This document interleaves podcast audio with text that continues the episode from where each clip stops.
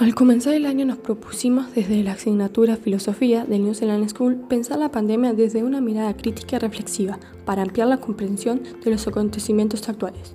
A partir de la lectura del filósofo contemporáneo Byung-Chun Chan, elaboramos la siguiente historia.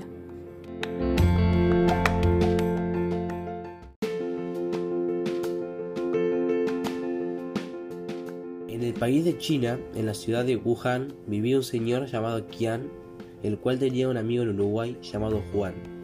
Un día, él le habla sobre su situación y por lo que estaba pasando en su país. Él le cuenta que el gobierno había establecido un sistema de control y manipulación de la población basándose en la información que el Big Data contenía de cada individuo. Aquellas medidas de seguridad que había tomado, si bien eran un poco excesivas ya que invaden la privacidad de las personas, no estaban tan mal, porque gracias a, a eso se facilitó enormemente la, contención del virus en China. Aunque a pesar de los beneficios que esto trae, a mucha gente le molesta el hecho de que su esfera privada sea violada por esta forma de vigilancia virtual.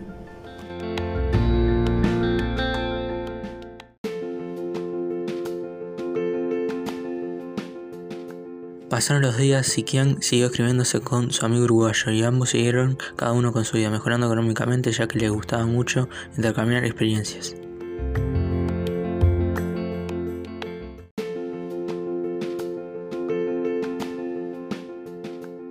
Luego de contarle esto a su hermano, quien procede a contarle la historia de Juan.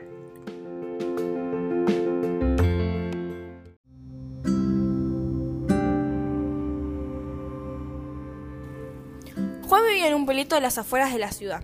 Residía en una pequeña casa con su abuela. Tenía un grupito de amigos con el que se juntaba todos los días y salían todos los fines de semana. La abuela de Juan sufría de serios problemas de salud. Eso le hacía propensa a contagiarse de enfermedades muy fácil. Juan comenzó a hacerse cargo de su abuela desde la muerte de su abuelo, entonces hacía las tareas de la casa durante el día, cuidaba a su abuela y por las noches salía a divertirse con sus amigos. Además de los amigos del pueblo, Juan tenía unos pocos amigos que eran de otros países, los cuales los había conocido en línea por un videojuego. Si bien hablaba mucho con todos, había un chico de unos 25 años con el que hablaba más, y se hicieron muy cercanos. Su nombre era Kian. Estos pasaban hablando de todo. Juan le contaba de la situación de su abuela, de la muerte de su abuelo y Kian le contaba de su vida, sus estudios y otras cosas. Hubo un día en el que estaban hablando lo más bien y de la nada Kian le mencionó una situación bastante controversial pasando en su país, la cual se estaba dando porque se estaba desatando un virus que se rumoreaba iba a ser pandémico. Juan al oír la situación de su amigo se preocupó por él y su salud, pero se quedó tranquilo porque pensó que iba a ser algo que solamente se iba a mantener en China. Su amigo le contaba cómo el gobierno tomó las riendas de la situación y estableció un sistema de control el cual al criterio de Juan le pareció un poco exagerado ya que invadía la privacidad del individuo. También les contó otros problemas de los cuales el gobierno chino era partícipe.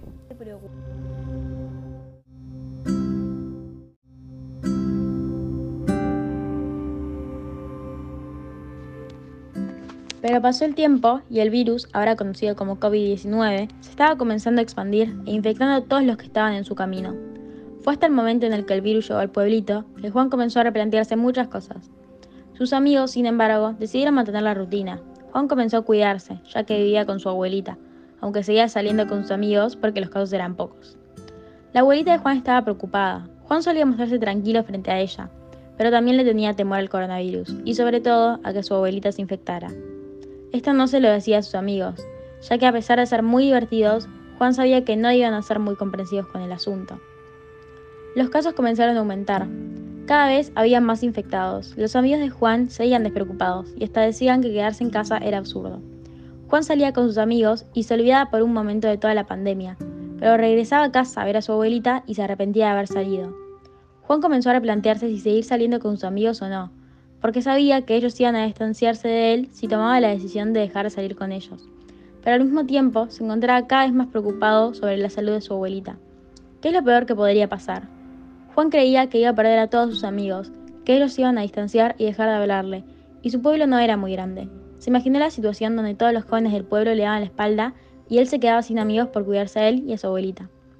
Fue ahí que Juan decidió expresar su preocupación a su amigo en China el cual estaba pasando por un momento bastante complicado, porque un familiar de él había fallecido por COVID y muchos amigos de él tuvieron o tienen COVID.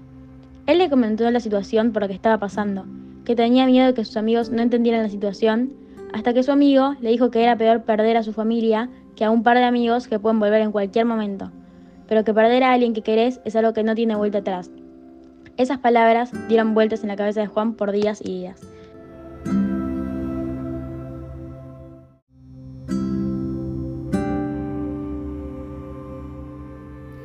Los casos aumentaban más y más, y luego de muchos replanteos, Juan tomó la decisión más conveniente y para él la más correcta.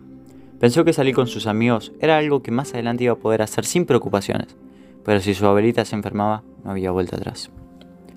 Juan decidió informar a sus amigos de que él iba a dejar de salir por un tiempo para cuidar la salud de su abuelita, ya que era el único que se estaba haciendo cargo de ella.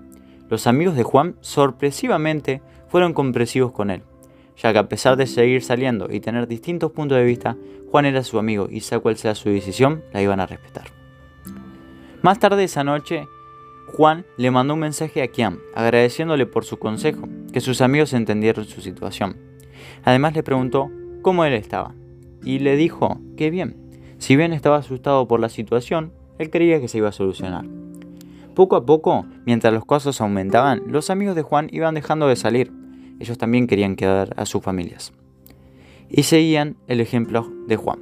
A pesar de todo lo que hoy estaba pasando, sabían que en el futuro esto acabará y van a poder volver a salir como siempre.